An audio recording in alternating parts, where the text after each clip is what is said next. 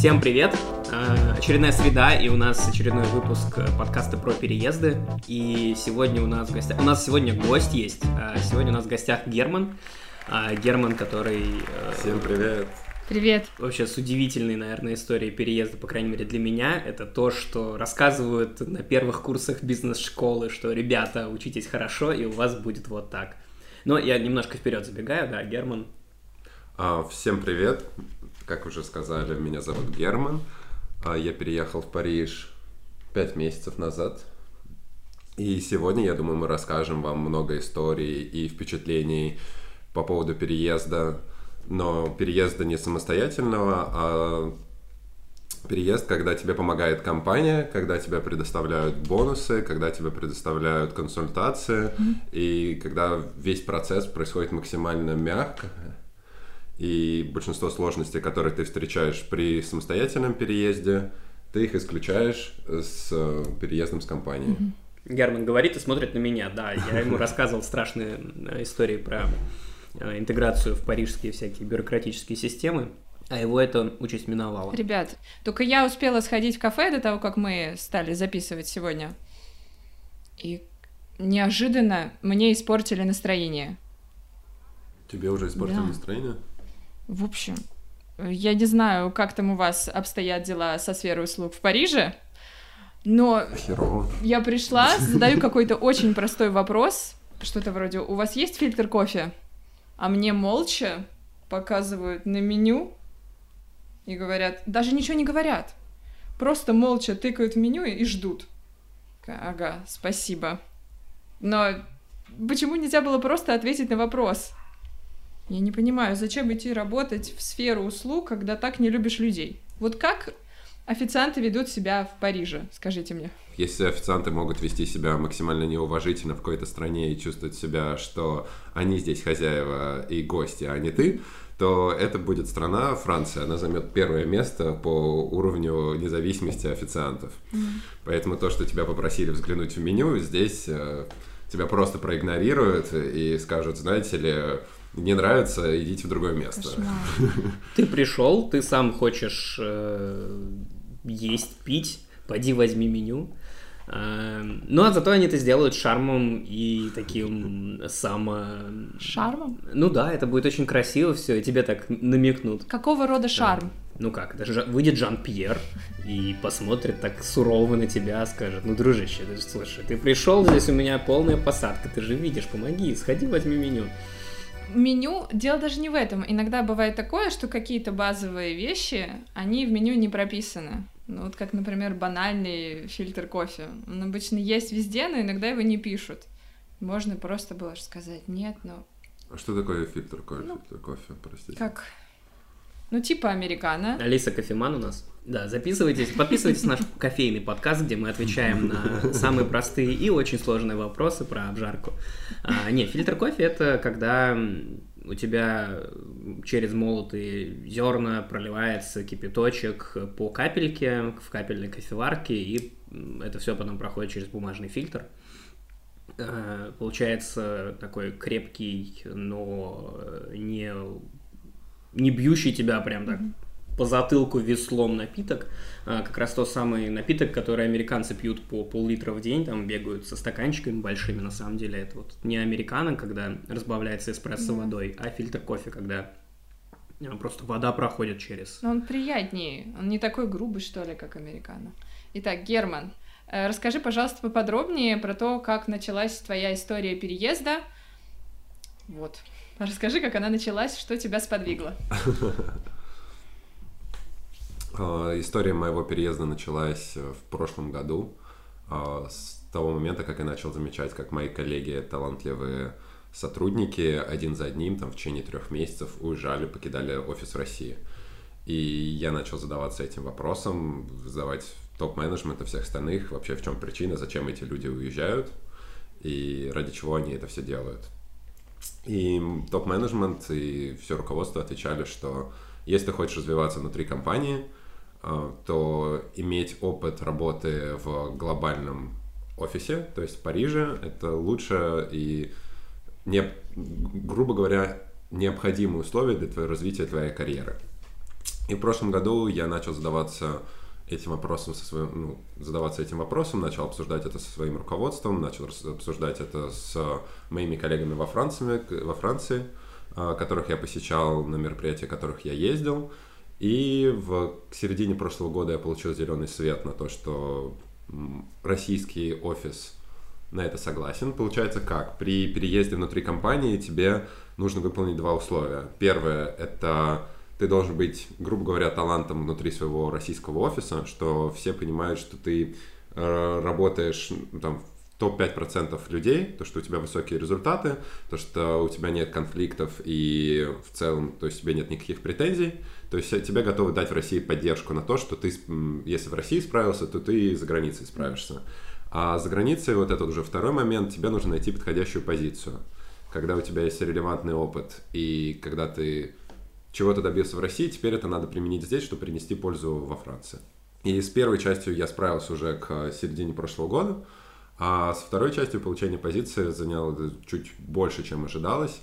И э, у меня начались собеседования там с начала 2019 года, и контракт, ну, офер контракт я получил только в апреле, в конце апреля 2019 года. И ты получаешь, ты собеседуешься здесь с несколькими уровнями руководства, с HR-директорами международными, ты собеседуешься со своим будущим боссом. После этого они там, если ты им нравишься, они предоставляют тебе контракт и всю поддержку на переезд. И потом после этого ты ждешь еще пару месяцев, и уже начинается а, осуществляется сам процесс переезда, когда тебе готовят документы, когда тебе покупают билеты и когда тебя перевозят в страну.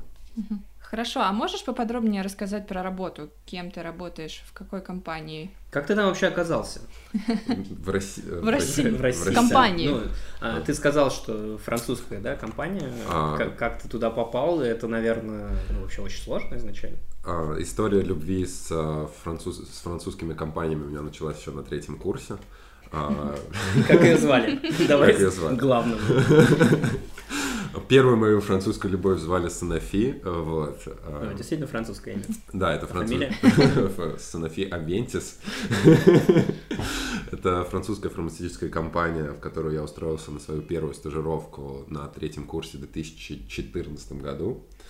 И э, я учился в Плешке, уже тогда Месси поглотила, Плешка поглотила Месси.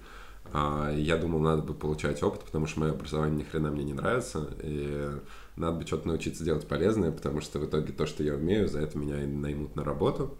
И это была первая стажировка в прекрасном офисе на Тверской. А, очень красивая компания, очень приятные люди, невероятно красивый офис, много пафоса, все в костюмчиках и тому подобное. Там я начал знакомиться с корпоративной культурой и с жизнью в корпорации. А, попасть туда мне повезло, как-то попасть туда часто достаточно трудно, но так сложилось, что э, подруга уже там работала HR-рекрутером, вот, она смогла подсунуть мое резюме э, в очень слабый отдел, слабый отдел рецептурных препаратов, где никогда до этого не было стажера, они не знали, чего они хотели. А в моем резюме было куча красивых непонятных слов, и им это понравилось, взять меня на стажера на 6 месяцев. Это лайфхак. Так, ну получается, инструкция короткая у нас есть. Первое. Заводим подругу в HR-отделе крупной корпорации. Второе, становимся третьекурсником э, хорошего московского вуза. Да, да, Поступаем туда. А, третье, ждем пять лет и оказываемся в Париже. С... Профит, да. Да, просто прекрасная, прекрасная история, блин.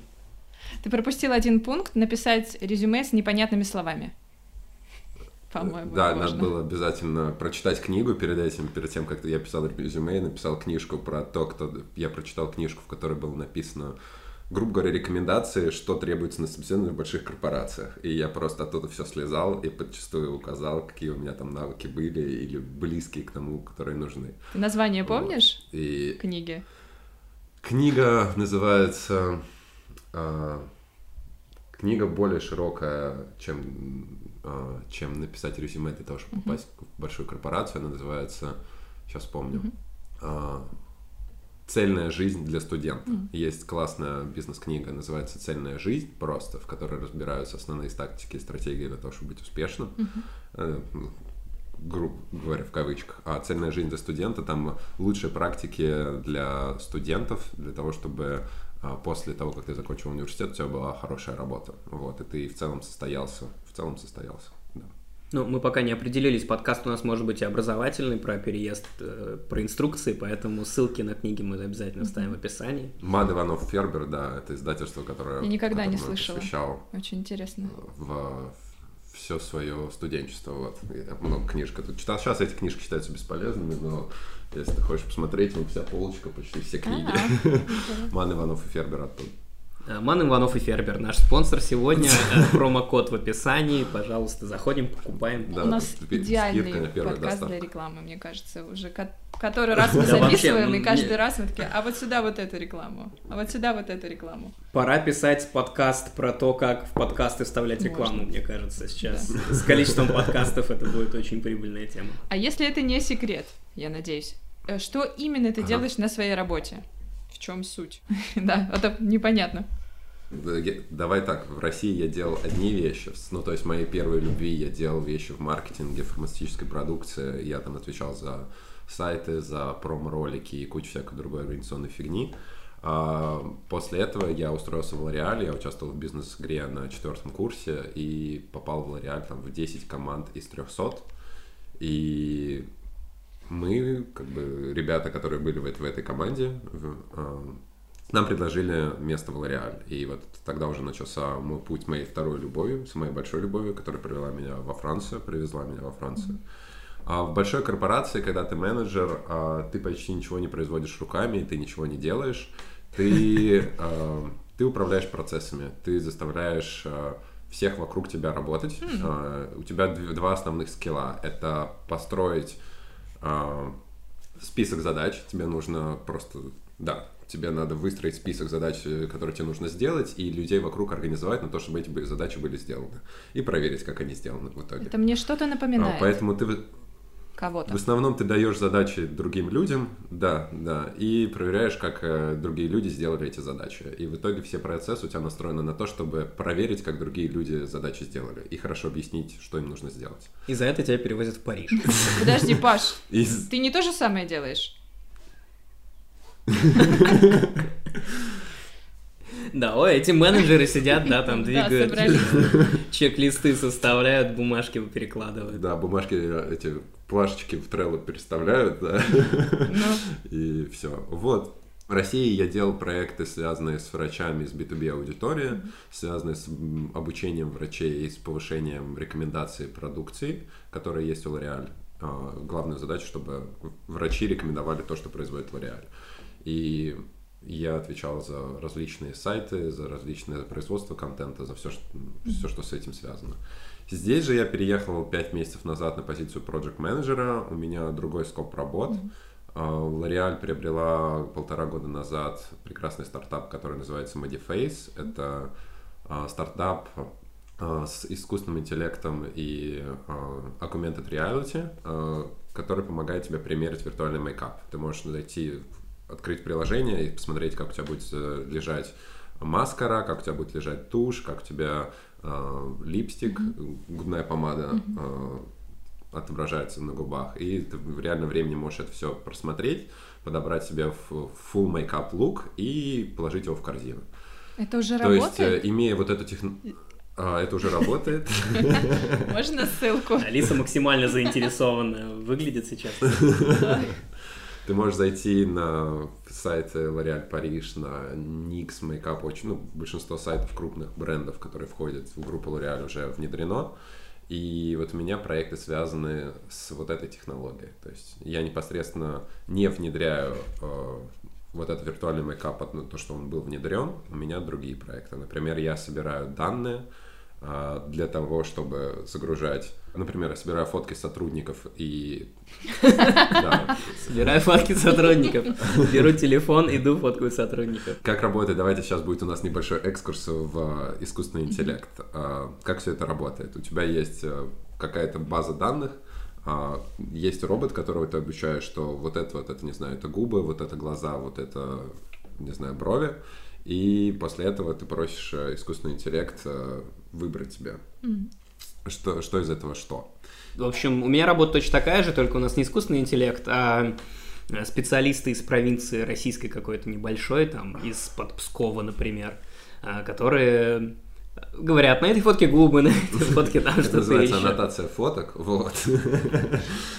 А, Делают это дешевле, чем искусственный интеллект. э, Понятное дело, да. Но Но для того, чтобы искусственный интеллект хорошо работал и трекал там твои губы, твои правильно размещал тебе макияж, у тебя должно быть много фоток. И у тебя должно быть огромное количество данных, которые ты загружаешь в этот искусственный интеллект, чтобы он тебе потом выдавал результат. То есть обычно у тебя есть много данных, у тебя есть небольшой там э, период, э, небольшая часть работы, это эксперимент с этими данными, и совсем небольшая там участок, это сам искусственный интеллект выдает тебе решение. И вот я работаю самой большой частью, это я собираю различные вот эти фотки, данные, которые мы потом загружаем в искусственный интеллект, с ними экспериментируем и представляем технологии в массы. То есть, когда ты зайдешь на... э, Будешь использовать какой-то сервис L'Oreal, например, Face Architect, тебе нужно будет... эм, Ты хочешь подобрать лучший мейкап именно для твоего лица, основываясь там на твоих э, чер- чертах лица. Ты делаешь селфи или там э, ты делаешь селфи, и дальше мы анализируем, какие у тебя брови, какой у тебя носик, какие у тебя губки и какой у тебя тон лица, и предлагаем тебе лучший список продуктов для того, чтобы сделать там э, самый красивый makeup look look из, из возможных. И Так, если, если я не ворвусь, то Алиса будет готова слушать Я пошла. просто Я уже бесконечно, мне кажется. да. сайт. Захожу. Уже Уже, покупаю. уже скачала. Да. Вот. И для этого вот моя, моя работа это сделать, запустить ве- весь этот продукт, запустить весь этот, весь этот проект. Здорово. Прикольно. Ну да, очень, очень технологично и э, продвинуто звучит, по крайней мере. А, Ну и как тебе, в общем, здесь, чем отличается э, в парижском офисе, кроме твоей сути работы, именно быт, да, там, ты в Москве вот встаешь, что-то происходит, как в Париже, то же самое или... А, Хороший очень вопрос, поменялось? спасибо, Паш. Спасибо, спасибо, мы готовимся, мы готовимся к. Молодцы. А, Домашку сделали. Домашку сделали. А в чем отличие? Отличий достаточно много и не очень много при всем этом. Такой интересный ответ. Во-первых, а, культура в- очень одинаковая во всем мире. То есть, если ты в L'Oreal России умудрился поработать и адаптироваться и прекрасно справляться со своими задачами, то в какую бы страну мира ты не переехал, существует такая легенда, ты везде сможешь справиться тебе везде будет удобно, потому что ты уже разобрался, как она работает. И культура L'Oreal настолько сильная, что во всех странах она одинаковая. Поэтому, приехав сюда, я ничему никак не удивился тому количеству кофе, которое мы здесь пьем и обсуждаем непонятно что. Вот. И, и в целом подход, когда у тебя нет дедлайнов, хотя в крупной корпорации у тебя должны быть дла- дедлайны, но ты все равно стараешься всегда сделать все ASAP. А, Это вот касается именно корпоративной культуры, того самого процесса работы. А ежедневные различия. а, Каждое утро я могу сказать, что я более счастлив иду на работу, потому что я трачу меньше времени на комьют.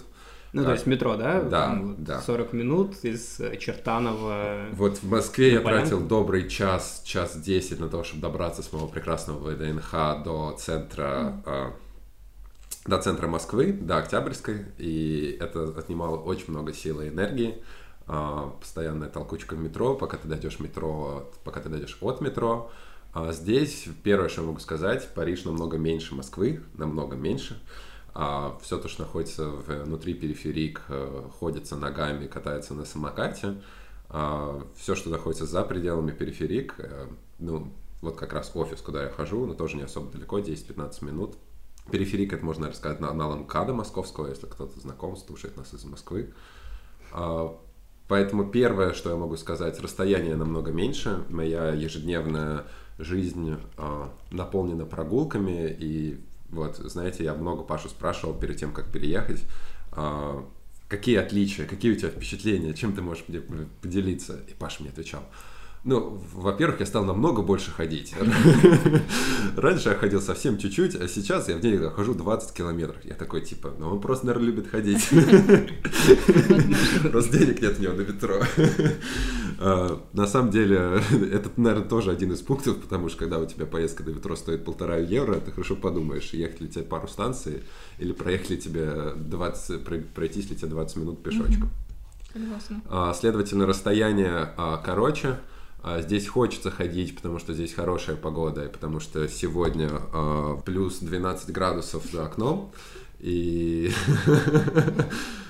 У нас сейчас тоже плюс два. Плюс два. а, я не знаю, как у вас. Я не э, знаю. У меня в- Саратове, в моем родном городе, сейчас минус 12-минус 15, поэтому разница в 25 градусов достаточно ощутимая.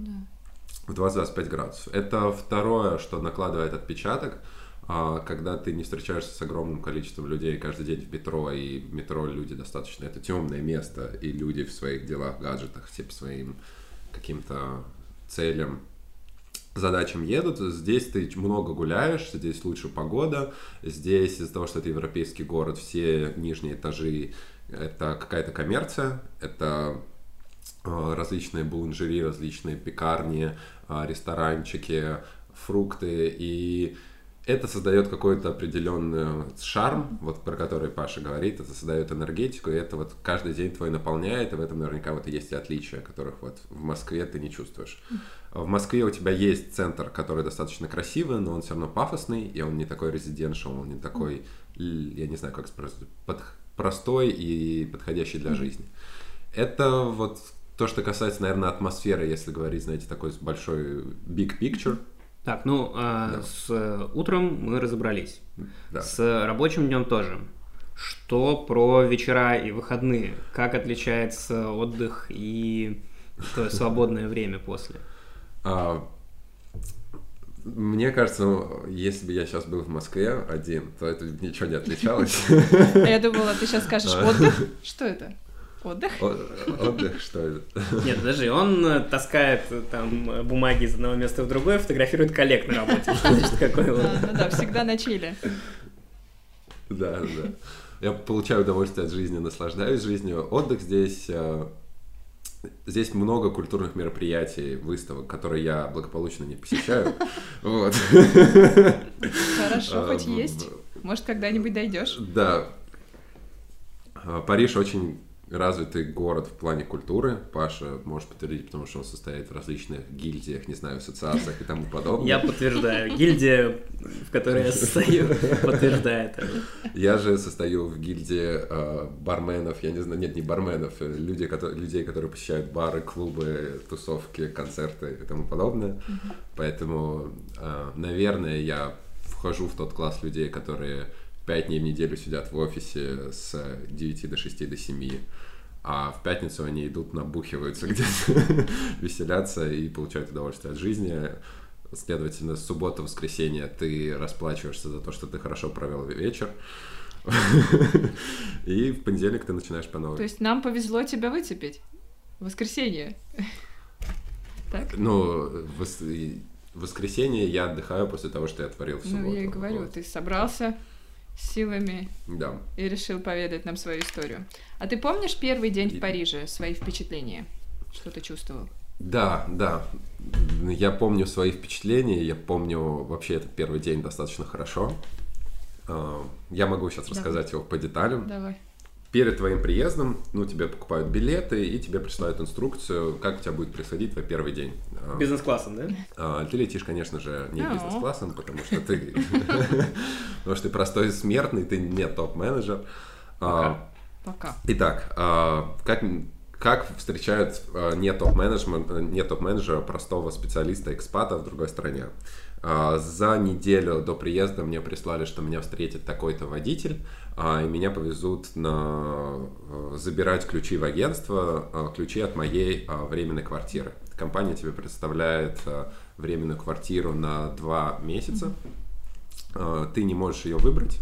Как бы какую дадут, такую дадут, но это квартира на первое время, чтобы освоиться в городе, чтобы освоиться на работе, и параллельно ты можешь вы- как бы выбрать свою постоянную квартиру. Да, ну чтобы все понимали, какую дадут, такую дадут, в данном случае предполагает эм, роскошную квартиру с видом практически на Нотр-Дам в самом центре. Да, да, сейчас мы расскажем как бы первый день, как, э, как, как- каково было мое удивление и как радость одновременно. Я прилетаю а, ищу женщину, которая должна меня встретить. Она меня стоит с планшетом, на котором написано Герман. Встречает меня, берет мою сумку и ведет к Мерседесу С-класса, в которой она... Вот это да. в которой- Багажник. Забрасывает туда мою сумку и везет меня а, в Париж, параллельно расспрашивая что-то про Лореаль, значит, такой talk, а, расспрашивая про меня, про Лореаль, и рассказывает, как много каждый день она возит экспатов со всего мира а, по временным квартирам. Привозит она в центр в агентство, в здание, где я должен получить ключ. У меня есть инструкция, листочек, на котором указано, а, что такой-то код, ты разблокируешь дверь, заходишь внутрь, там находишь ящик, на ящике ты вводишь вот эти циферки, открываешь и там забираешь конверт со своими ключами. Все кажется максимально просто. Только если ты не в периоде иммиграции. Итак, Так. первый день, я, да, у меня либо стресс, либо какое-то непонятное ощущение, а, и я разобрался с тем, как от- открыть дверь, просто ввести пин-код. Я подхожу к ящику, я тоже разобрался, нашел этот ящик. А, Я ввожу цифры, которые указаны э, на листочке, а, пытаюсь повернуть замочек, а замочек не поворачивается. Я такой, «Мгм». Делаю второй раз. Опять ввожу этот код, там типа тебе надо нажать и повернуть замочек. Я при том поворачиваю чуть-чуть, и я понимаю, что как-то он требует больше силы прикладывать, а обычно я человек такой, что если что-то требует сильно много сил прикладывать, и я прикладываю, я это ломаю. Поэтому, поэтому я решил сильно ничего не поворачивать, как бы я вот раз пять что-то там пытался сделать, сделать, ничего не получалось. В разные стороны поворачивал, такой, окей, на этом листочке у меня есть контакт, которому можно позвонить, про- попросить помощи. Я позвонил, вышла из соседней двери женщина, вот, которая была на это проще этого ящика, просто сильно повернула и, откры- и открыла коробочку. Неловко. Да-да-да, открыла коробочку, в котором э, лежал конверт с моей фамилией и адресом моего дома, из которого я забрал ключи, и меня повезли уже в центр Парижа, на прекрасную улицу Рю Дарколь. Это улица названа в честь э, сражения э, Наполеона, э, Бонапарта, Наполеона Первого. А, Человек говорит, я не посещаю выставки, да. Ага, эта улица знаменита тем, что после Экскурсии. сражения, после. 100 дней Наполеона, Исто- исторический подкаст. Итак, она меня при... Эта прекрасная женщина-водитель привозит меня в центр Парижа буквально в одной минуте от Нотр-Дама моя квартира. У меня в, лист- в листо- в листочке инструкции, про которые я рассказывал ранее, указано новый код от, как бы от моей двери, что надо его просто его нажать, как бы и зайти внутрь. Все просто. А, я вижу три строки, из которых я ни хрена не понимаю, потому что это французский, я вижу три разных кода, я стою минут три, тыкаю вот в этот вот листочек, тыкаю в этот код, пытаюсь что-то там открыть, ни хрена не получается, водитель видит мои страдания, выбегает, находит нужный код и открывает его, и открывает мне дверь. То есть, как вы видите, период иммиграции я ни хрена не знаю язык, я пытаюсь читать это, все, что инструкции, которые мне выслали, мне максимально помогают, и мне все равно нужно два человека, а, один из агентства, который открывает мне ящик, водитель, который открывает мне дверь, чтобы со всей этой херней разобраться. профессиональный менеджер. Профессиональный менеджер, да. Главная задача решена. Задача решена. После этого наступает третья история. А, Это самый тяжелый день. Первый день был самый тяжелый, где я э, тупил максимально во всех возможных случаях. Третий случай в этот же день, это когда я зашел в квартиру, я был поражен, какая она красивая, какая она классная. На самом деле, там 45 или 48 квадратных метров, и по марийским метрам это очень хорошо. Господи, я живу в 15 квадратах, ребят, чтобы было понятно. Э, В Париже, если у тебя 25, ты уже зажиточный крестьянин. А Если у тебя 30, то ты, скорее всего, Дворянин. ну, прям вообще уже уд- удавшийся и успешный в этой жизни. Вот у меня 30. Да, сейчас у Германа 30, было 50 у Нотр-Дама, это... Да, это, то есть в Париже есть маленький островочек, это два маленьких острова, они, называются Иль до ля Сите, остров города, и Иль до Реюньон, это второй рядом соседний остров, это а, остров встреч, где, как говорится, ори- ну, Интересный факт. Интересный Этот факт. остров был назван в честь... Это, это интересный факт о том, что именно с этого места, именно с этих двух островов начался весь Париж. То есть там всегда жила знать, там всегда жили а, императоры или как там жили? Как- Буржуазия. бур- буржуазия там жила, и поэтому там самая дорогая недвижимость и самые высокие ставки на коммерческую аренду. Итак, я вошел в эту прекрасную квартиру с э, очень дорого... в очень дорогом районе. И что я пытаюсь сделать первым делом? Обычно, что пытается найти человек, который только приехал в другую страну, и он старается... Туалет. Нет, с этим я быстро справился. Я быстро нашел туалет, с этим сложности не было. А с чем были? С чем были? Это найти, ко... найти Wi-Fi. Конечно же, мне нужна связь для того, чтобы подключиться, зайти там написать всем своим друзьям. У тебя нет нормальной симки, ты хочешь скачать карты, ты хочешь начать что-то делать. И в инструкции указано все просто. Тебе надо просто найти роутер. Под роутером написан код от Wi-Fi. И я начинаю искать роутер. Квест-комната какая-то. К- Да. Вот вам конвертик, Кажется, котором лежит... кажется, что люди с высшим образованием, с высшетехническим образованием, которые имели хорошую карьеру в России, быстро найдут роутер. Это не так. А, Я потратил 30 минут, я лазил в каждую дырку, в каждую щель, залезал в, залез в каждую тумбочку, а там было много тумбоч- тумбочек и различных ящиков. Я бы смотрел всю квартиру, но так и не нашел роутер. Я потратил реально 40, наверное, минут. Я был просто очень сильной депрессии. Я просто понял, как это может произойти. Я там знаю английский, я классно работаю, я там кучу книг читал по карьере и тому подобное, но я не могу найти этот fucking роутер. Понимаю все вот эти на это чувства, но я понимаю, ну куда мне сдаваться? У меня же есть листочек, на котором указаны все данные, позвоню в агентство, и они мне скажут, где лежит роутер. Из одного из шкафов выходит женщина, достает роут. И на самом деле... Ой, это было бы замечательно. Да, да. Я нахожу листочек, нахожу агентство, которое отвечает за эту временную квартиру, звоню, и они говорят, ну надо найти роутер, там есть как бы код от Wi-Fi. Я такой, классно, скажите мне, где роутер? Я весь обыскал. Ну, дайте 5 минут, мы вам перезвоним и скажем. Через 5 минут мне звонят и рассказывают.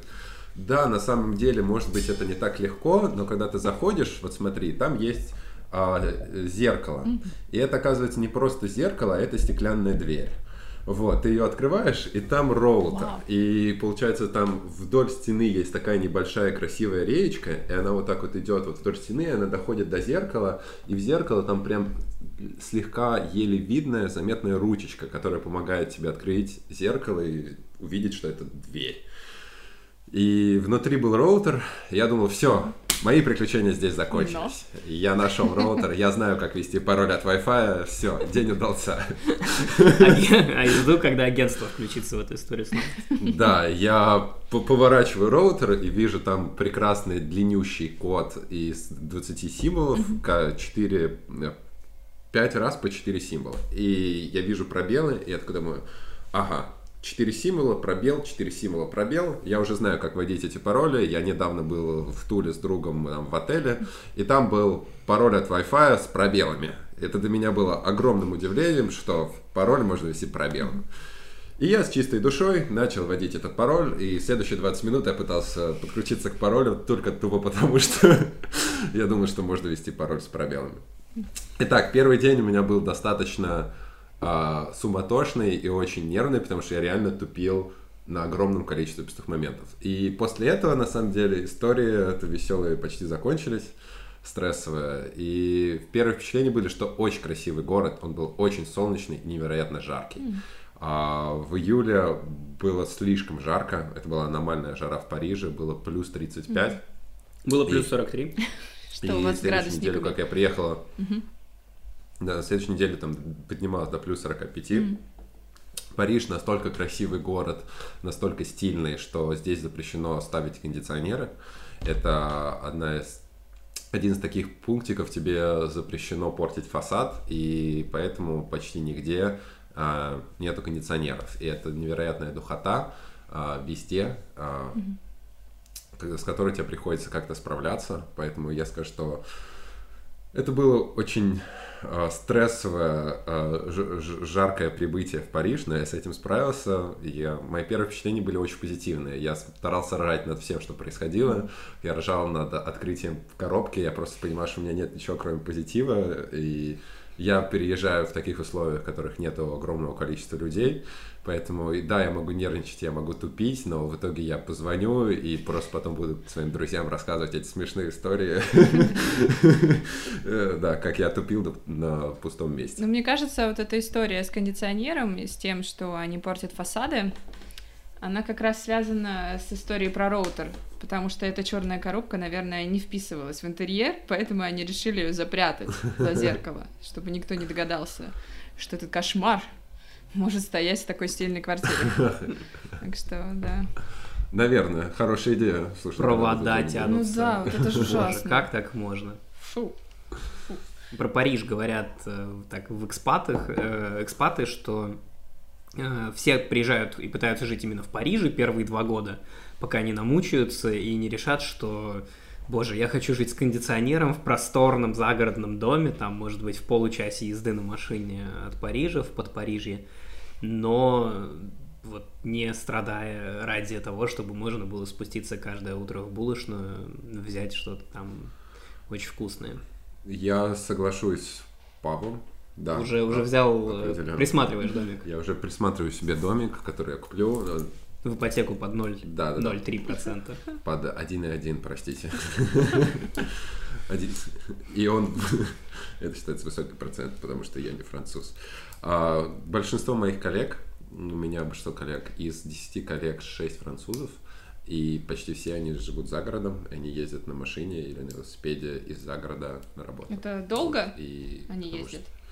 30 минут, 30 минут в Это основном. нормально. Это среднее, как раз как Паша говорит, среднее время, и у них просторные апартаменты намного больше, чем они могут позволить себе в Париже. А пробки есть? А пробки, как я, насколько я знаю, нетерпимые, намного больше пробок внутри Парижа. То есть, когда ты едешь из загорода, при том, то, что я работаю не в самом Париже, я работаю в ближайших окрестностях, наверное, это так можно назвать, в Клиши.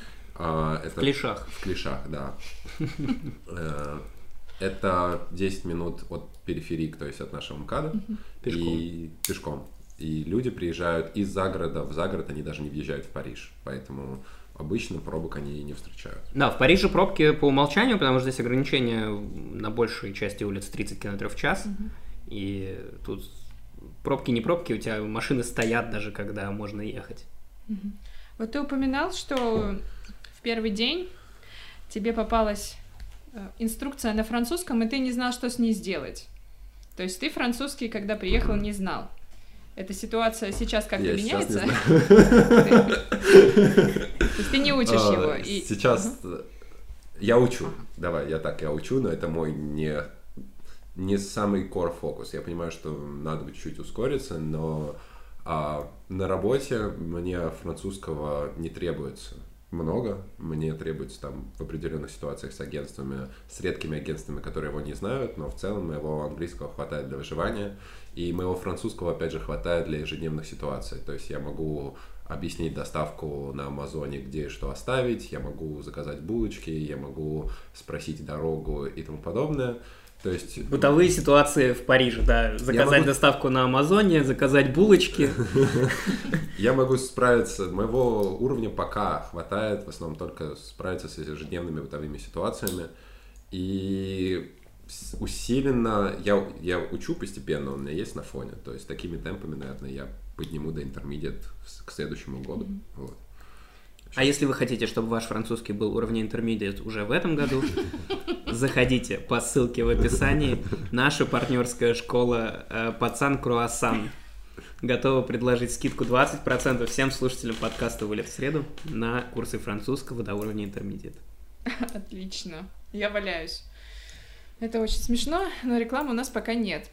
А как думаешь, вот, если бы не поддержка компании, намного ли сложнее было бы переезжать? Ну, гипотетически, как тебе кажется? Я уверен, что да, это намного сложнее. Я вижу, слушаю всех, ну там не всех, много людей, которые переезжают самостоятельно. это совсем другой уровень. То есть я переезжаю, ну, грубо говоря, у меня настолько мягкий и легкий переезд, у L'Oreal есть ответ на любой вопрос. А, поддержка компании просто неимоверная. Начиная с того, что квартиру ты не ищешь сам, тебя ищет компания, а компания же ее и оплачивает, а компания же подбирает тебе варианты по твоему брифу, страховку, все документы, ты ничего почти не собираешь, все для тебя делает специально обученный юрист, который за ним бронирует тебе время, который в это время ты приходишь, у тебя специально обученный человек, который тебя ведет, который тебя вместе проводит к столу, вместе с подготовленным пакетом документов, быстренько все организует. И, а, как говорится, когда ты переезжаешь, у тебя там есть сложности, есть проблемы э, по трем, по-моему, или четырем основным направлениям. Первое — это бюрократия и документы, которыми тебе нужно разобраться. Э, второе — это язык и культурная интеграция, ну, как, который тебе тоже надо каким-то образом осуществить. Третье — это поиск работы и, в принципе, как каким-то образом существовать в этой другой стране. И Четвертое, это, наверное, друзья, про которых можно сказать, которые люди, с которыми ты будешь общаться и проводить время. И получается, первый момент — это бюрократия, юридическая поддержка. Ты почти не, не ощущаешь никаких сложностей, mm-hmm. все это решает, все это решают за тебя, все это как бы сделано. А второй момент — это культурная интеграция язык. Тебе со всем этим помогает ком- компания, тебе платят за уроки, тебя отправляют Э, на юг Франции учить язык на курсах интенсива. А у тебя есть куча активностей от L'Oreal по поводу того, как различные тренинги по культурной интеграции, различные советы, лайфхаки, чтобы тебе было максимально комфортно.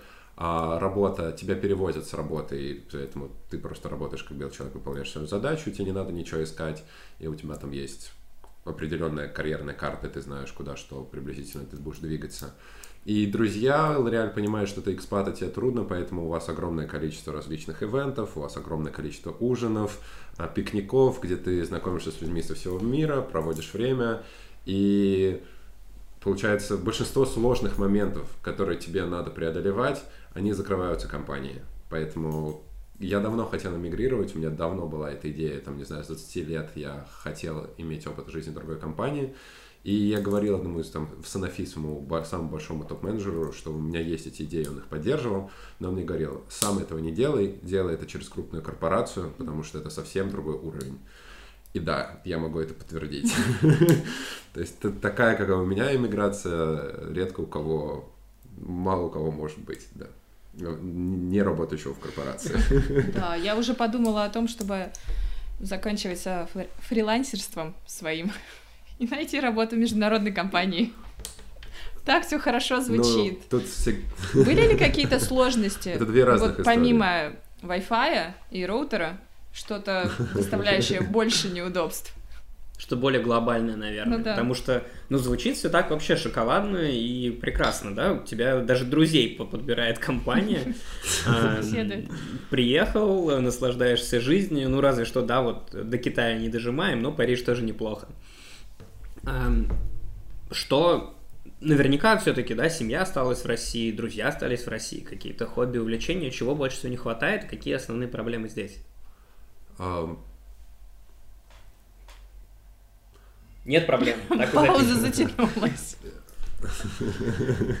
Я, я стараюсь думать прям, что такие какие-то большие проблемы, с которыми я не могу справиться, на которые я не могу найти ответы. Похмелье.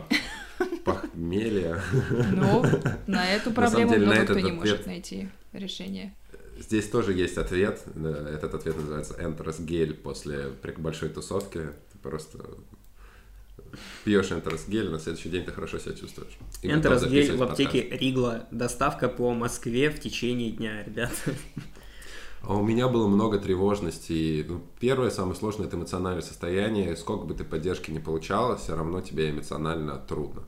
Все равно, э, все равно у тебя достаточно много давления, и ты все новое. То есть э, самая сложная, самая большая трудность, которая была, это вот первые три месяца привыкания ко всему, потому что э, живя в России, в, городе, в знакомой культуре, а, ты по инерции знаешь все, как что и делать. У тебя внутри очень легкие ответы. Ну, как бы ты все можешь решить вот по щелчку, по щелчку пальца.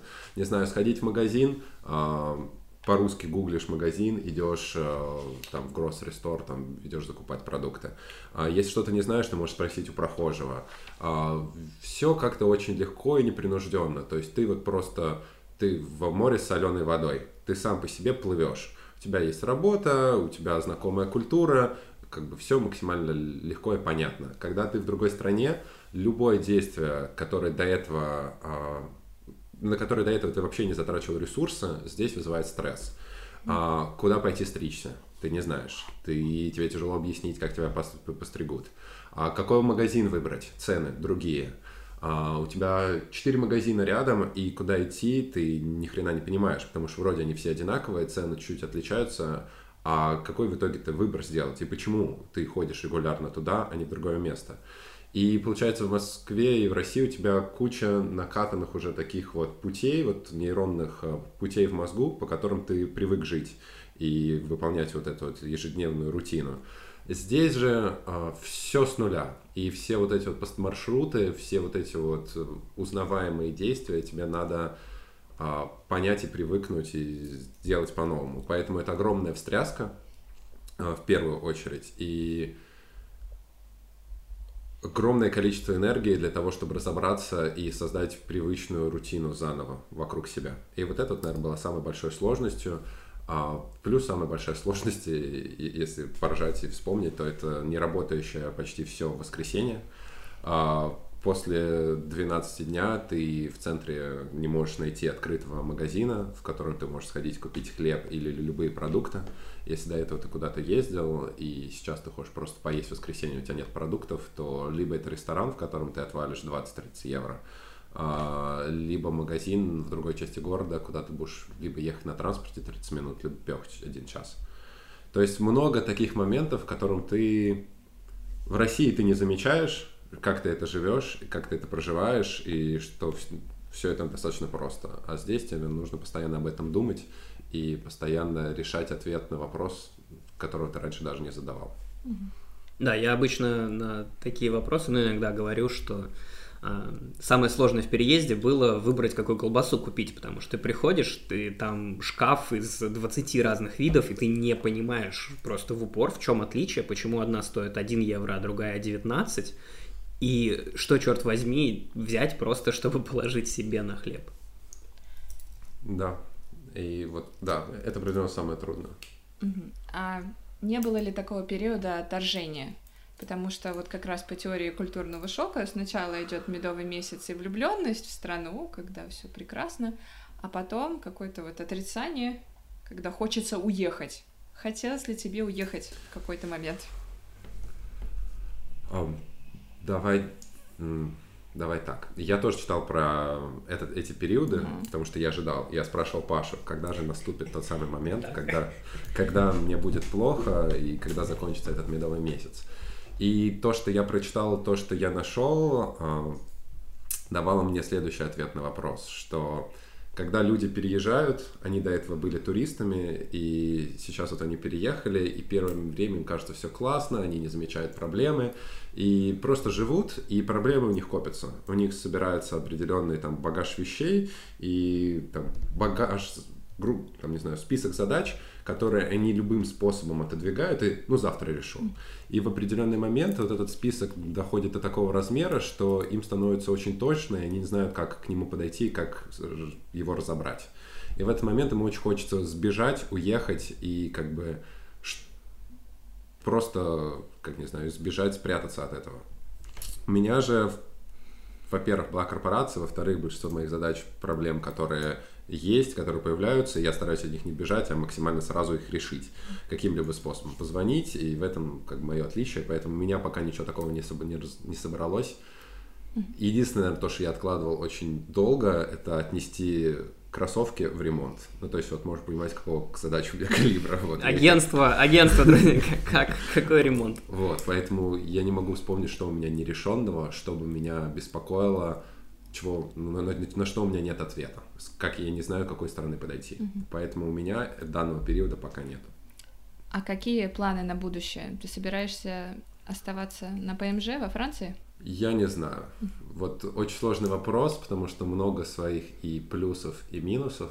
На данный момент я хочу поработать здесь. Мне надо устроиться здесь так, чтобы остаться на ПМЖ это не, не очень легкий а, способ. Вот. Ты должен действительно доказать коллегам, что ты стоишь этого, и что как кадр, как сотрудник, а, ты сможешь приносить э, деньги, и ты сможешь приносить пользу своей компании в долгосрочной перспективе. А для этого надо подготовить очень большую базу и действительно как бы сформировать большой кредит доверия, и свое, твое имя должно много где светиться. Пока план такой, я не знаю по поводу Франции, либо какой-то другой страны. Мне очень нравится тот опыт, который у меня есть сейчас. А, Надо посмотреть, что будет через год, и там решим. Ну что, я думаю, мы можем, наверное, закруглять официальную часть записи.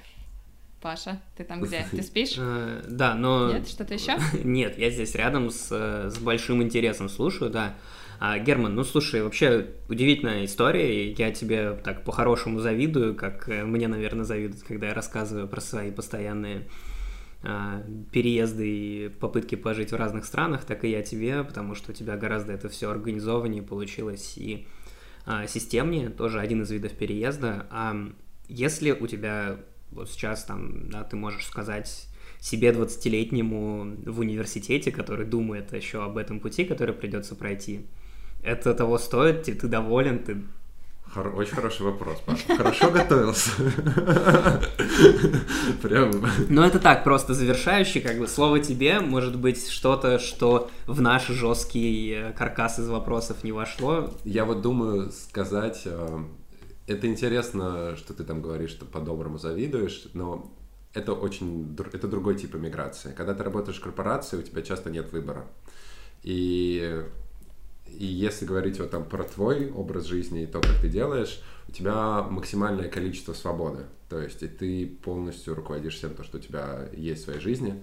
А в моем же случае а, я просто доверяю. Я доверяю корпорации, я делаю там, признаю установку, что то, как компания решит, в итоге в конечном счете я должен принять.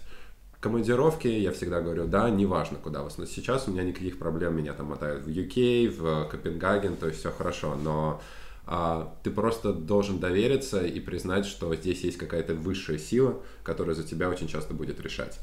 А, в твоем случае ты, ты полный владелец ситуации, то, как ты решишь, так и будет. Вот. Это в отличие про иммиграцию, в, в который я хотел сказать, как вопрос, который не закрыли.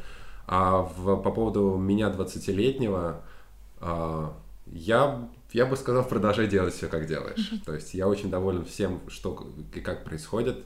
Это потрясающий жизненный путь, э, который позволяет смотреть и на себя с другой стороны, и на людей, окружающих тебя с другой стороны, а, который, в принципе, наполняет тебя чем-то новым, а, как положи много хорошей энергии, я не знаю, там, не знаю, атмосфера, аура, вселенная. Это все не про меня, но чувство того, что это что-то совсем другое, приятное, чего не было раньше, и количество эндорфинов, которые ты здесь получаешь, оно присутствует, и оно того стоит. То есть четыре года назад, когда я присоединился к Лореаль, еще не присоединился к Лореаль, но планировал выбирать, оставаться ли в Санофи или в Лореаль, я бы сказал себе, чувак, давай работай, продолжай, все будет хорошо, ты хотел переехать, перее, переезжай, это будет крутой опыт, и э- это будет не так страшно, как тебе объясняли, но также вознаграждающе, не знаю, также будет такая же ценность, и будет так же хорошо, как ты об этом думал и представлял. Вот. Чудесно. Первую часть мы вырежем на предвыборный ролик «Единой России», что иногда нужно просто довериться высшим силам и ехать в командировку туда, куда тебя отправляют. А вторая очень искренне. Спасибо. А, Да, мы общались сегодня с Германом а, о его удивительной, абсолютно уникальной, но тоже од- одной из историй того, как можно переехать и как можно переехать не куда-нибудь, а в Париж, в хорошую корпорацию, не на птичьих правах, как я, а на такую капитальную и настоящую работу взрослую, и о том, какие бонусы это дает. Очень приятно было знать твою историю, Герман. Я хотела подвести итог одной фразой. Я тоже так хочу. Возьмите меня в компанию. Перевезите. Молодец, класс. Мне кажется, мы можем эту фразу сделать просто завершающей для всех выпусков. Я тоже так хочу, потому что